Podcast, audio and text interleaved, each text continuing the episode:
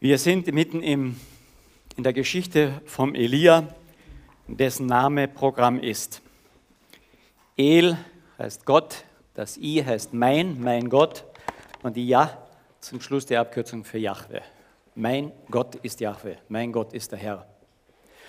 Und das äh, Kapitel, um das es heute geht, Kapitel 18, das ist eigentlich das Thema davon, wo Gott durch den Elia noch einmal ganz, ganz klar sagen möchte, wer wirklich der lebendige Gott ist.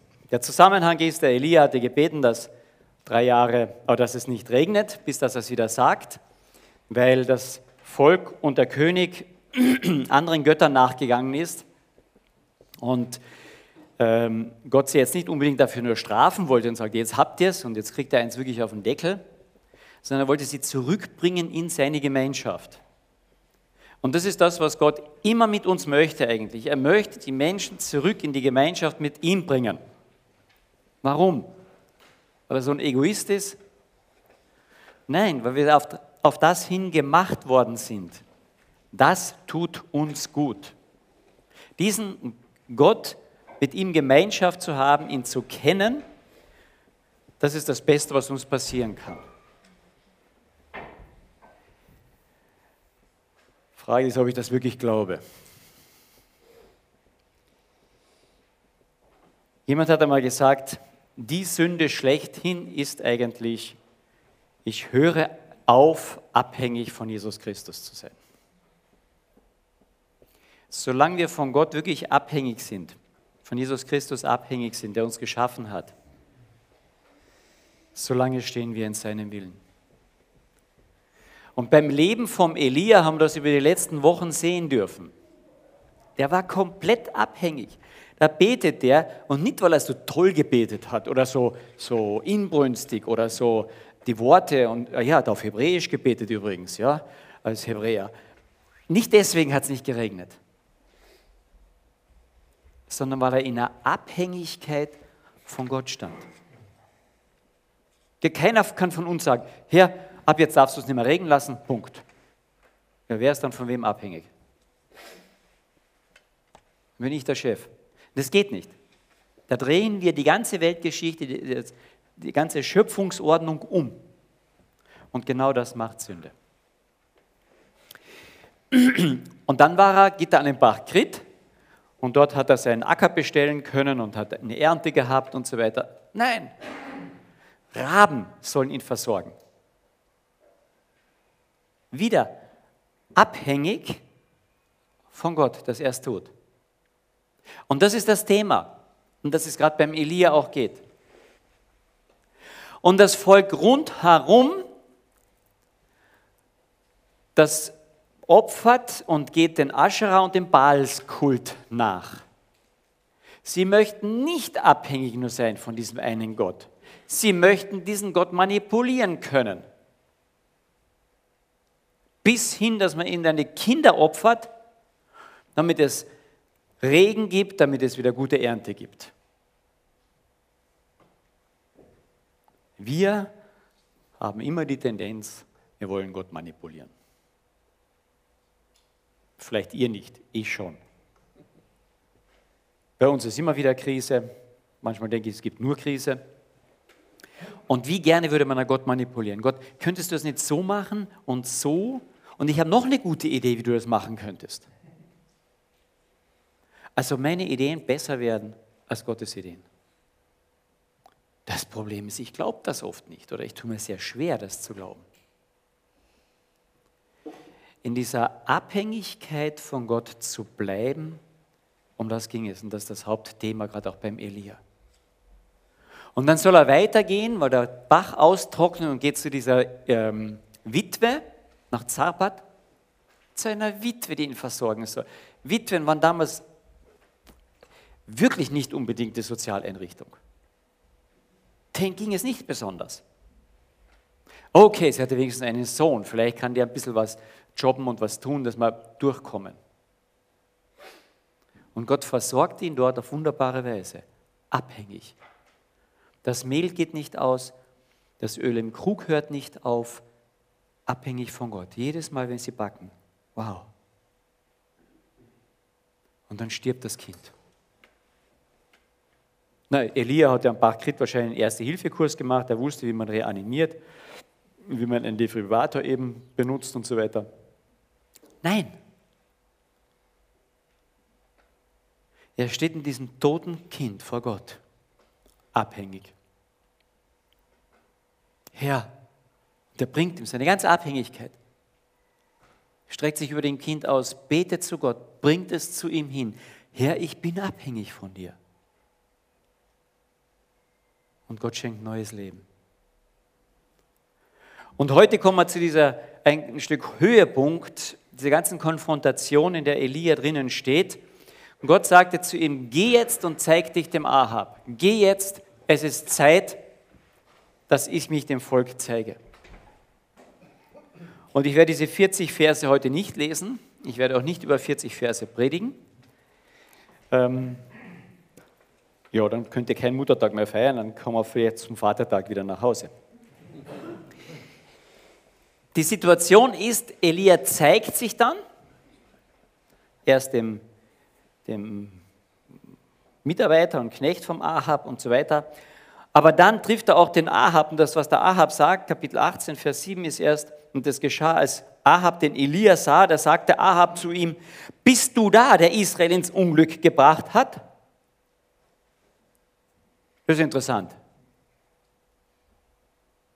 Aber das werden wir immer wieder merken und haben wir durch die ganze Kirchengeschichte erfahren, dass die Christen immer wieder als Sündenböcke herhalten müssen. Das ist, jetzt hätte ich fast gesagt, unser Los ein Stück weit. Wir müssen es nicht suchen. Wir dürfen es auch zurückweisen, wie der Elia das mal gemacht hat. Aber wir werden das immer und immer und immer wieder erfahren. Bitte seid nicht überrascht. Denn unserem großen Vorbild, Jesus Christus, der nichts Schlechtes getan, keine einzige Sünde gemacht hat, der ist zum größten Sündenbock geworden. Und dann soll es uns besser gehen, die wir Sünden begehen?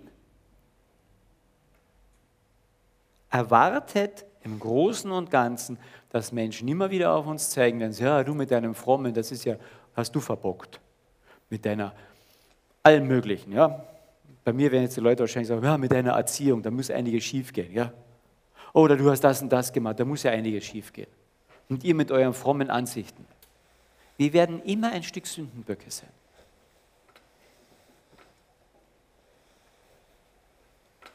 Seid nicht überrascht, dem Elia ist es auch so gegangen.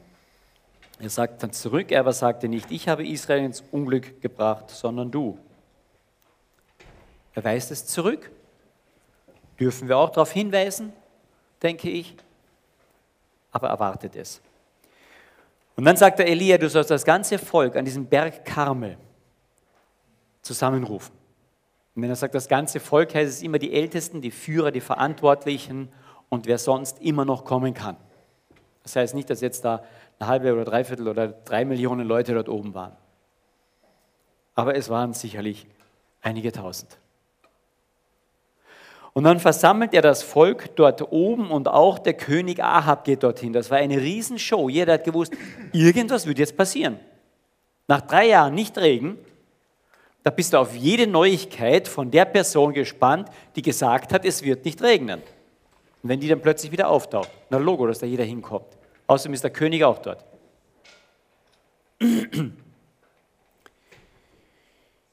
Und erinnern wir uns dran, noch einmal, die, die, die Kernsünde ist immer, ich will unabhängig sein von Gott.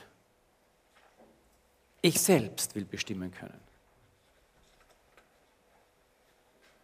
Ich möchte manipulieren können. Und dann, jetzt kommen wir zu dem Vers, kann man vielleicht gerade mit dem Beamer an die Wand werfen.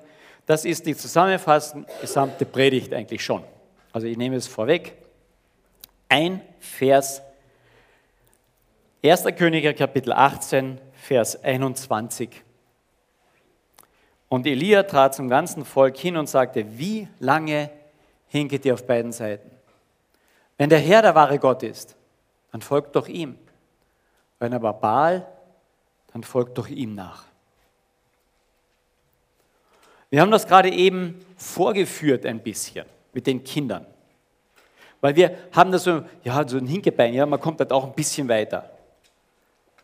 Aber manchmal würde ich solche Experimente gern mit Erwachsenen machen. Als ich das für die Kinder mir überlegt habe, ganz kurz, habe ich das mal wirklich selber probiert. Probier mal mit beiden Beinen zu hinken. Das ist, einfach wenn dir beide Beine so wehtun, dass du hinken musst. Probier das, aber das, das, das geht nicht richtig. Da kommst du lieber am Hintern daher.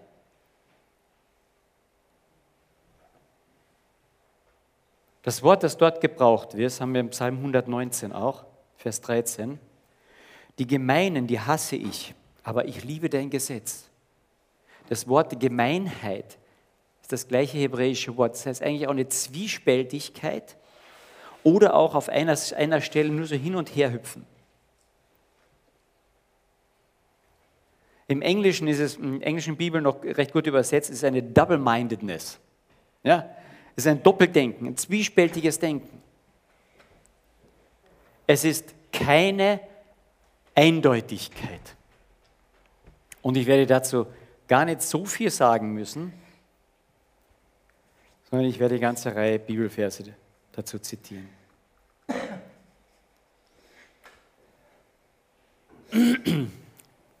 Das erste ist, was wir hier sagen könnten, naja, das Volk war ja eigentlich entschuldigt. Die Prophetenschule war geschlossen, es waren keine, keine Christen mehr da, die das wirklich weitersagten dem Volk. Die wussten ja nichts anderes. So war es nicht. Die hatten ja viele, viele Jahrzehnte und Jahrhunderte Geschichte hinter sich. Und wenn wir in Römer 1 lesen, da heißt es, doch vom Himmel her wird Gottes Zorn sichtbar über alle Gottlosigkeit und Ungerechtigkeit der Menschen, die die Wahrheit ablehnen. Dabei wissen sie von Gott. Gott selbst hat es ihnen, hat ihnen diese Erkenntnis gegeben. Nämlich seit Erschaffung der Welt haben die Menschen die Erde und den Himmel und alles gesehen, was Gott geschaffen hat. Und sie können daran ihn, den unsichtbaren Gott, in seiner ewigen Macht und seiner göttlichen Wesen klar erkennen. Deshalb haben sie keine Entschuldigung dafür, von Gott nichts gewusst zu haben. Und dann geht es weiter in Vers 21, obwohl sie von Gott wussten, wollten sie ihn nicht als Gott verehren oder ihm danken. Und stattdessen fingen sie an, sich unsinnige Vorstellungen von Gott zu machen und ihr Verstand verfinsterte sich und wurde verwirrt. Auf der ganzen Welt ist niemand, der sich entschuldigen kann, ich hatte keine Ahnung, dass es überhaupt einen Gott gibt. Da ist die Bibel sehr klar drüber. Ich hätte gerne jetzt, wenn ich Zeit hätte, so ein bisschen was eingespielt über die Schönheit, die Wunder, einfach, die wir sehen hier auf dieser Erde. Man kriegt mal die Augen auf dafür. Es gibt einen Gott, der hat eine Vielfalt, einen Reichtum, ein Wow. Und dann sagt er, wenn sie den nicht ehren und ihm danken, dann verfallen wir in dummes Denken.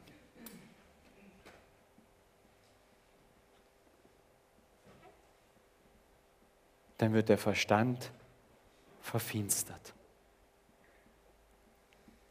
hinken wir auf beiden Seiten? Oder wollen wir wirklich abhängig sein von diesem Gott? Wir haben das, das, dieses neue Wort mit jemandem abhängen. Ja?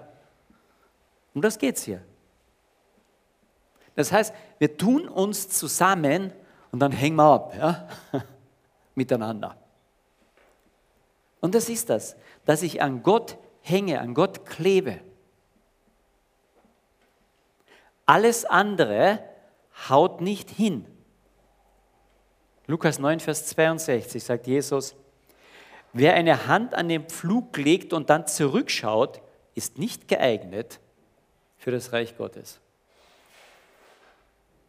Er sagt, du kannst christlich ganz toll anfangen, du kannst eine tolle Idee haben, wo das hin soll und sagen, wow, und diese ganze äh, Beschreibung von diesen christlichen Maßstäben, ist alles toll. Du kriegst eine gewisse Richtung hin. Und dann schaust du zurück und sagst, das wäre auch noch toll und habe ich die Furche richtig gemacht? Das geht nicht. Er sagt, du musst abhängig bleiben. Mit Gott abhängen. Und vor dem Elia steht diese riesige Volksmenge und denen sagt er, hinkt auf zwei Seiten. Wie lange noch? Er stellt ihnen eine Frage. Und dann geben sie die klassisch christliche Antwort. Nichts. Sie antworten nichts. Bei den heißen Fragen antworten wir gerne nichts. Warum? Weil wenn sie uns persönlich betreffen und wir haben eigentlich innerlich den Wunsch, wir wollen die Vorteile von beiden Seiten haben. Wir wollen uns die Rosinen herausklauben können. Das geht bis in unser Christsein so. Wir möchten unserem Christsein die Rosinen herausklauben. Und dann lese ich lieber nur die Psalmen oder nur das Evangelium oder nur den Römerbrief oder nur das. Aber den Rest von seinem Wort, den, der macht mir wirklich Probleme. Den lese ich dann lieber gar nicht. Möchte ich eindeutig diesem Herrn ankleben, möchte ich ihn kennen?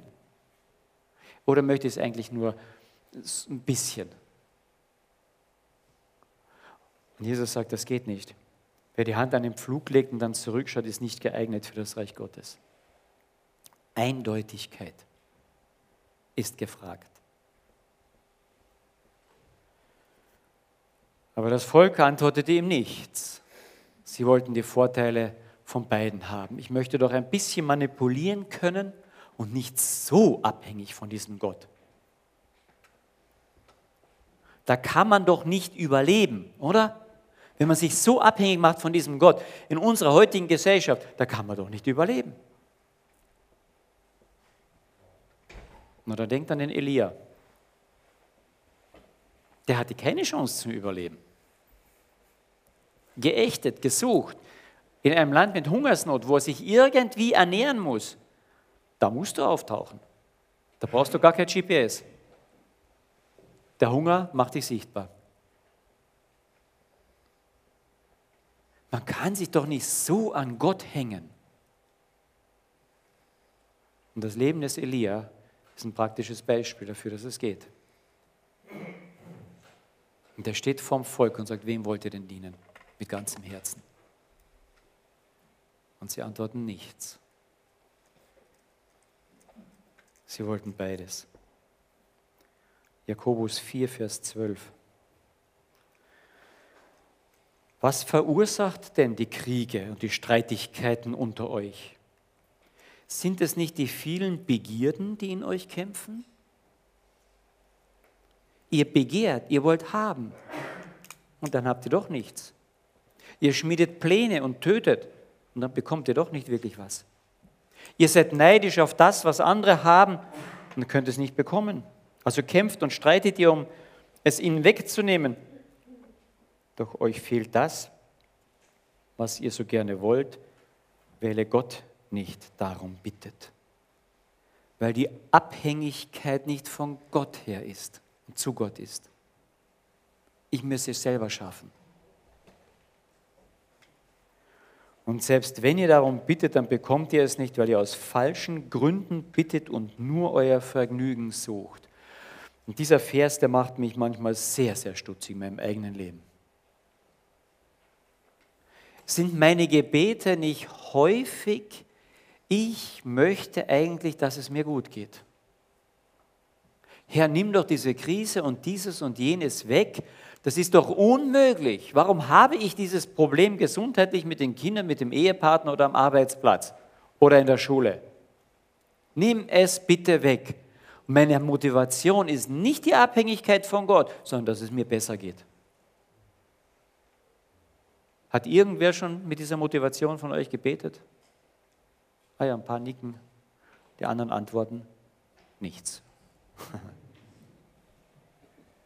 Versteht ihr, es betrifft uns alle. Wir sind das Volk, das da vorm Elia steht und so schnell auf beiden Seiten hinken und Gott nichts antworten. Und im Jakobus geht es weiter. Jakobus spricht eine sehr harte Sprache hier. Und er sagt ihr, ihr Ehebrecher. Er sagt, ihr hinkt auf beiden Seiten. Ihr wollt zwar die Ehe haben auf der einen Seite und den Genuss der Ehe und auf der anderen Seite den Genuss des freien Lebens irgendwo. Nicht binden. Er sagt, ihr seid Ehebrecher. Das ist dieses zwiespältige Denken. Wie lange hinken wir auf beiden Seiten? Ihr Ehebrecher, ist euch denn nicht bewusst, dass die Freundschaft mit dieser Welt euch zu Feinden Gottes macht? Boah. Ich sage es noch einmal. Wer ein Freund der Welt sein will, wird zum Feind Gottes. Das heißt nicht, hier steht nicht, dass ich nicht Freunde in der Welt haben kann. Auch manche Freundschaft. Aber wem es darum geht, zuerst immer hier gut anzukommen, der wird auf beiden Seiten hinken. Ich will es jedem recht machen. Ich will es Baal recht machen und ich will es Gott recht machen. Wie lange hinken wir auf beiden Seiten und antworten nichts? Und dann schreibt Jakobus weiter. Meint ihr, die Schrift sagt umsonst, dass der Heilige Geist, den Gott uns gegeben hat, eifersüchtig auf unsere Treue bedacht ist? So wie in der Ehe jemand eifersüchtig auf den anderen ist, wenn der einen anderen Frau oder Mann zu lange ansieht oder anfängt eine, Aus, eine Beziehung außerhalb der Ehe, ha, dann geht es dem anderen nicht gut. Und so sagt Gott hier, glaubst du nicht, dass Gott durch den Heiligen Geist eifersüchtig ist auf unsere Treue? Aber weil Gott gnädig ist, gibt er uns immer wieder mehr Kraft, solchen Begierden auch zu widerstehen. Dann heißt es auch in der Schrift, so stellt sich Gott stellt sich den Stolzen entgegen, den Demütigen aber schenkt der Gnade. Und wisst ihr, wie wir diesen Vers oft total verkehrt lesen? Jetzt müssen wir kämpfen, dass wir eindeutig sind. Na toll, die Volksmenge hat das so zusammengebracht. Er hat gesagt, okay, also jetzt kämpfen wir drum. Das geht nicht. Denn unser Kampf ist die Nähe in die Nähe Gottes hinein, das Vertrauen in den, der den Kampf geführt hat. Und das war mir schon noch interessant. Der, der, der Elia sagte nicht, okay, also ihr hinkt auf beiden Seiten und jetzt reißt euch zusammen. Nein. Er sagt, ihr müsst eine Richtung, in eine Richtung euch jetzt bewegen.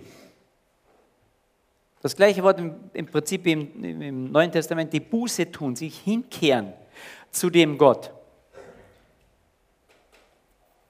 Weißt du, wir sind dann gleich dran und sagen, Herr, aber jetzt gib mir Kraft, dass ich das richtig mache. Gib mir Kraft, dass ich es richtig mache. Das ist eigentlich eine Gotteslästerung.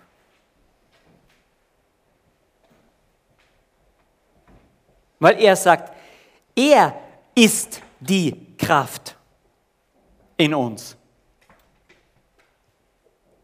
Wie oft höre ich, dass das Christsein funktionierte doch nicht so ganz. Weißt du, von wem ich es am öftesten höre? Von mir. Ich weiß nicht, ob ihr das schon mal irgendwann in eurem Leben gedacht habt.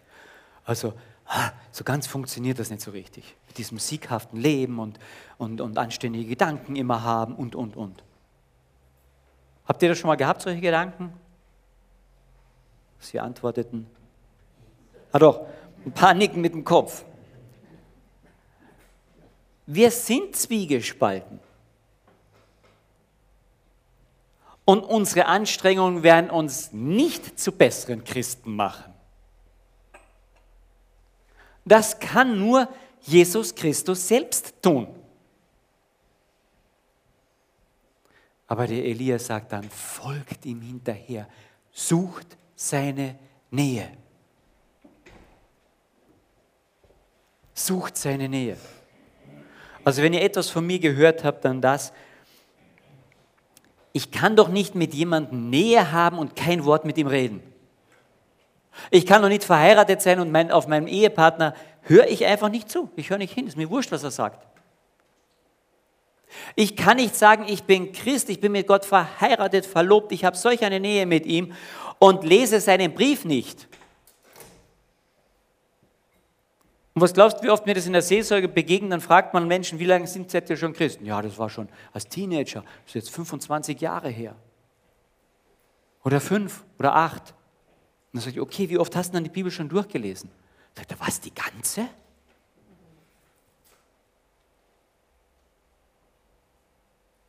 Du kriegst einen Liebesbrief, ja, weil das Telefon zusammengebrochen ist. Dann schreibt dir dein Geliebter oder deine Geliebte einen Liebesbrief.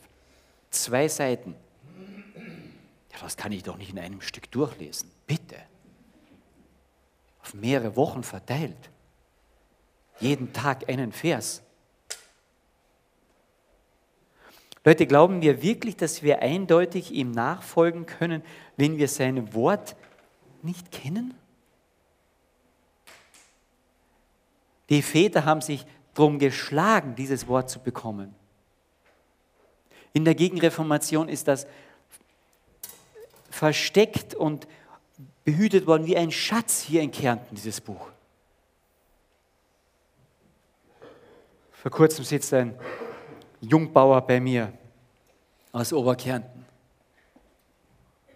auf dessen Hof eine Bibel versteckt worden ist über lange Zeit.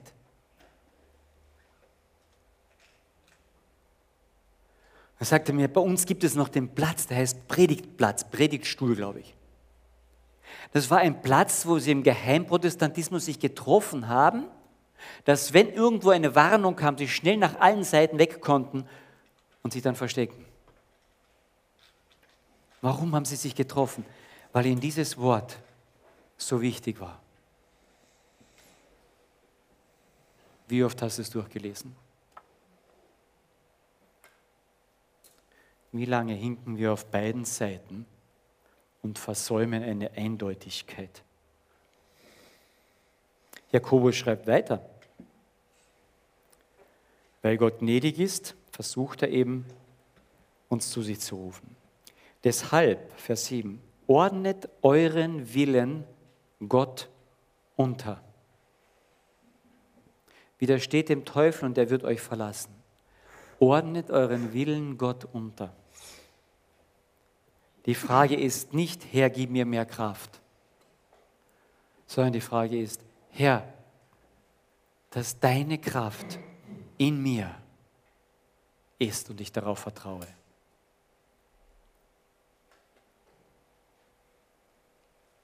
Du brauchst nicht eine neue Weihe irgendwie. Nein, sondern die Hingabe unseres Wollens. Herr, ich will mich dir ausliefern. Natürlich ist das gefährlich. Wenn du das heute machst, kann es sein, dass du nächstes Jahr irgendwo im Sudan oder Afrika oder sonst wo bist. Ups. Es kann aber auch sein, dass der endlich dein Traum, Gott sagt, hallo, stopp, du wirst nie Vollzeit, du wirst nie irgendwo in einem missionarischen Bereich tätig sein. Ist nicht deine Gabe. Deine Gabe ist, mach Geld. Du sagst, wow. Ja, und dann redet Gott weiter und sagt, mach so viel du kannst und dann gib so viel du kannst. Und du bist ein Geldmissionar. Super. Aber du sagst, ich kann nicht reden. Sagt dann halt die Klappe. Aber du kannst gut kochen. Vielleicht bist du in einem Kinderheim oder im Sozialbereich ganz toll dort. Du kannst dir kochen und backen und den Leuten eine Freude machen. Mach ihnen Freude und dann freu dich an ihrer Freude. Das ist Agape. Aber wichtig ist, dass ich meinen Willen, mein Wollen an Gott drangebe und sage, Herr, dein Wille geschehe. Wahrscheinlich die schwerste Bitte im Vater unser. Wie lange hinken wir auf beiden Seiten? Wir sagen nichts. Oder sagen wir doch, dein Wille geschehe? Deshalb ordnet euren Willen Gott unter, widersteht dem Teufel, er wird von euch fliehen. Kommt zu Gott und Gott wird euch entgegenkommen. Wascht euch die Hände, ihr Sünder, reinigt eure Herzen, ihr Zweifler. Heißt das, dass wir jetzt hergehen müssen und alles sauber machen? Nein, deswegen ist es gut, dass wir die Bibel ganz lesen. Wenn wir nur den Vers lesen, sagen wir, ah, ich muss mich reinigen. Aber wenn wir die ganze Bibel lesen, dann heißt es, dann wissen wir, was es bedeutet. Ich muss zu Gott kommen, der mich rein macht. Erkennt eure Schuld und weint darüber. Wie lange hinkt ihr auf beiden Seiten? Und sie antwortete nichts, anstatt Schuld zu bekennen und zu weinen. Klagt und trauert, seid traurig, statt zu lachen, niedergeschlagen, statt euch zu freuen. Aber wenn ihr eure Schuld bekennt, von Herzen eingesteht, dann wird er euch wieder aufrichten. Wenn dieser Jesus Christus, der aus lauter Liebe zu uns gestorben ist, anfängt, uns aufzurichten wieder, das ist Freude. Und das ist Freude unter Tränen.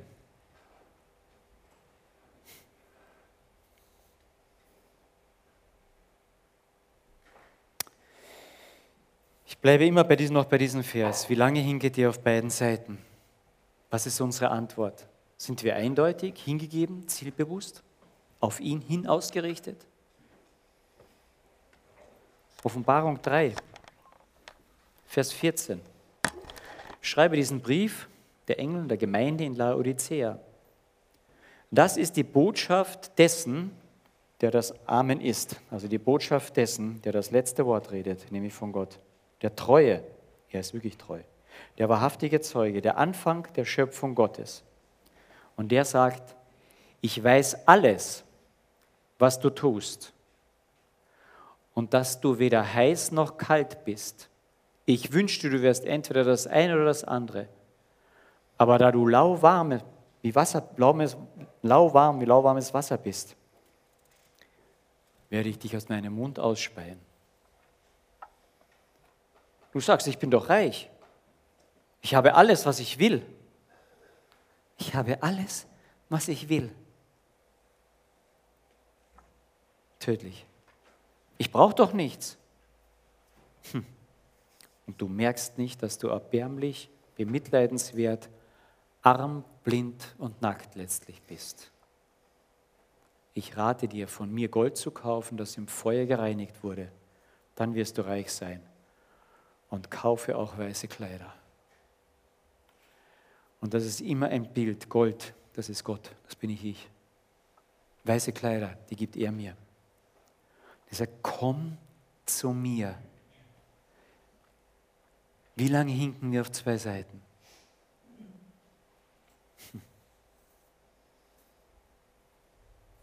Im ersten Korintherbrief vergleicht der Paulus das wie mit einem Wettkämpfer.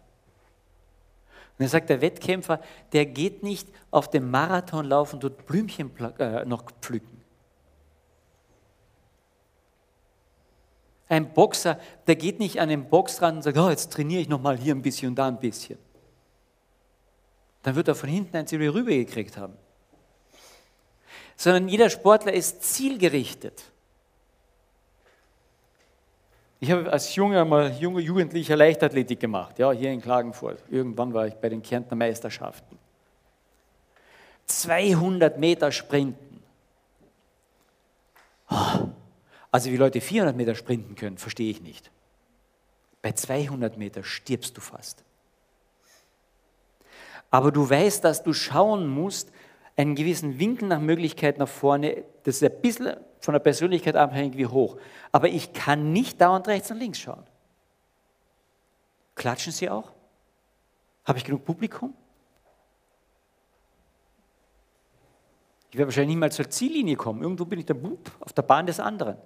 Disqualifiziert. Ich muss eindeutig sein, sagt der Paulus, wie ein Sportler.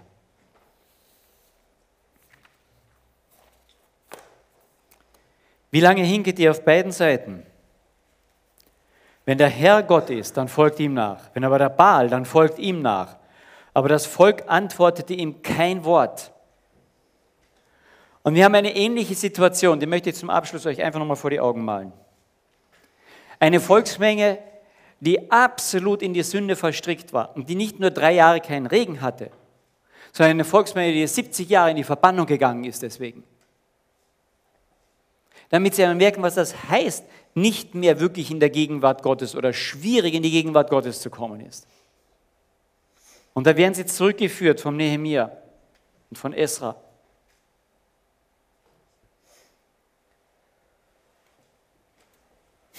Nehemia Kapitel 8. Da versammelte sich das ganze Volk wie ein Mann auf dem Platz, der vor dem Wassertor war in Jerusalem. Und sie sagten zu Esra, dem Schriftgelehrten, er solle das Buch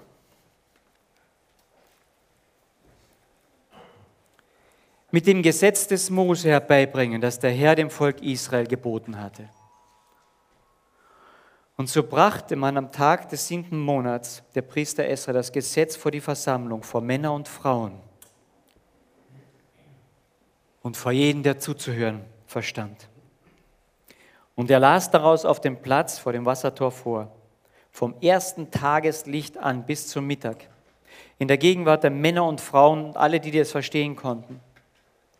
Und die Ohren des ganzen Volkes waren auf das Buch des Gesetzes gerichtet. Und Esra und die Schriftgelehrten standen auf einem Holzgerüst, damit man sie zum Zweck, das man zu dem Zweck gebaut hatte. Und neben ihnen stand Mitanja Schema, und da gibt es einen Haufen Namen, die man nicht aussprechen kann. Und der Esra öffnete das Buch vor den Augen des ganzen Volkes. Denn er überragte, dadurch, dass er auf diesem Podest stand, das ganze Volk. Und als er es öffnete, dieses Buch, da stand das ganze Volk auf.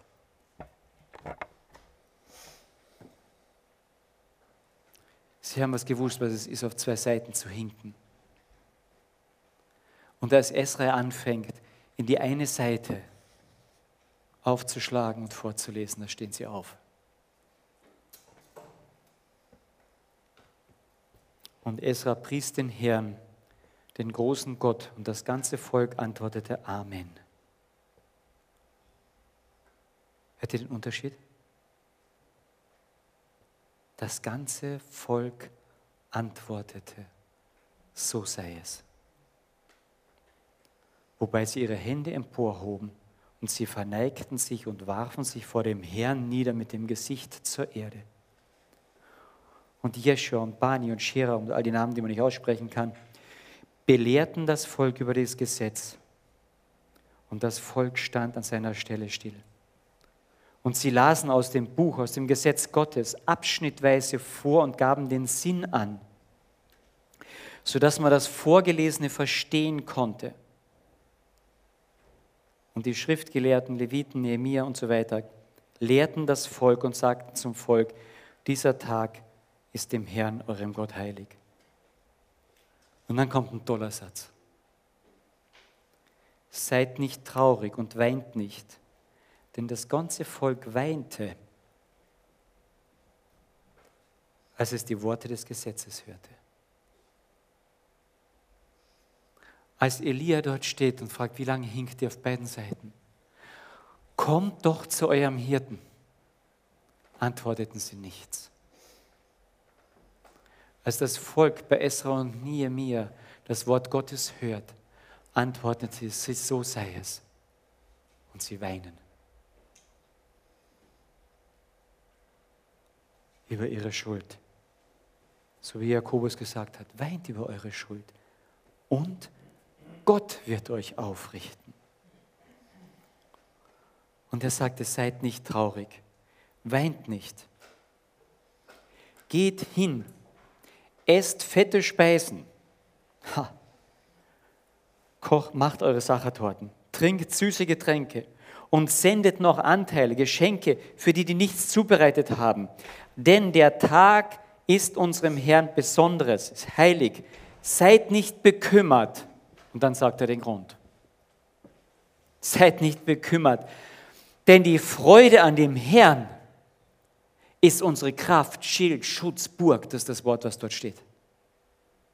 Die Freude an dem Herrn, der richtet auf. Und die Leviten beruhigten das ganze Volk, indem sie sagten, seid jetzt stille, denn der Tag ist heilig, seid nicht bekümmert. Und da ging das ganze Volk hin zum Essen und zum Trinken und Anteil zu senden an die, die eben nicht hatten, ein großes Freudenfest zu begehren, denn sie hatten die Worte verstanden, die man ihnen mitgeteilt hatte. Da ist ein Unterschied zu Elia. Aber dieses Volk wollte wieder eindeutig sein, hingegeben, zielbewusst auf dieses Wort ausgerichtet und nicht sich die Rosinen herauspickend, so ich es haben will.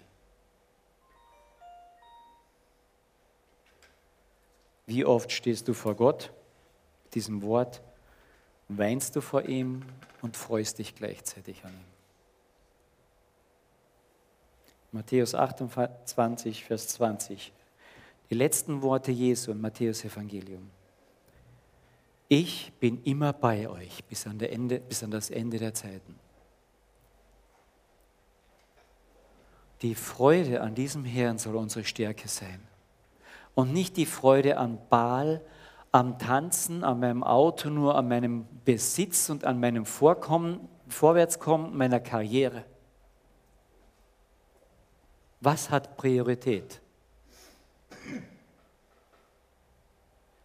Ist meine Priorität, dass ich meinen Willen Gott unterordne?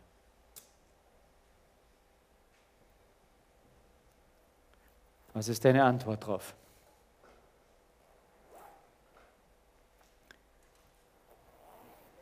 Entschließe dich dran, dich an Jesus zu freuen. Wir haben einen großartigen Herrn.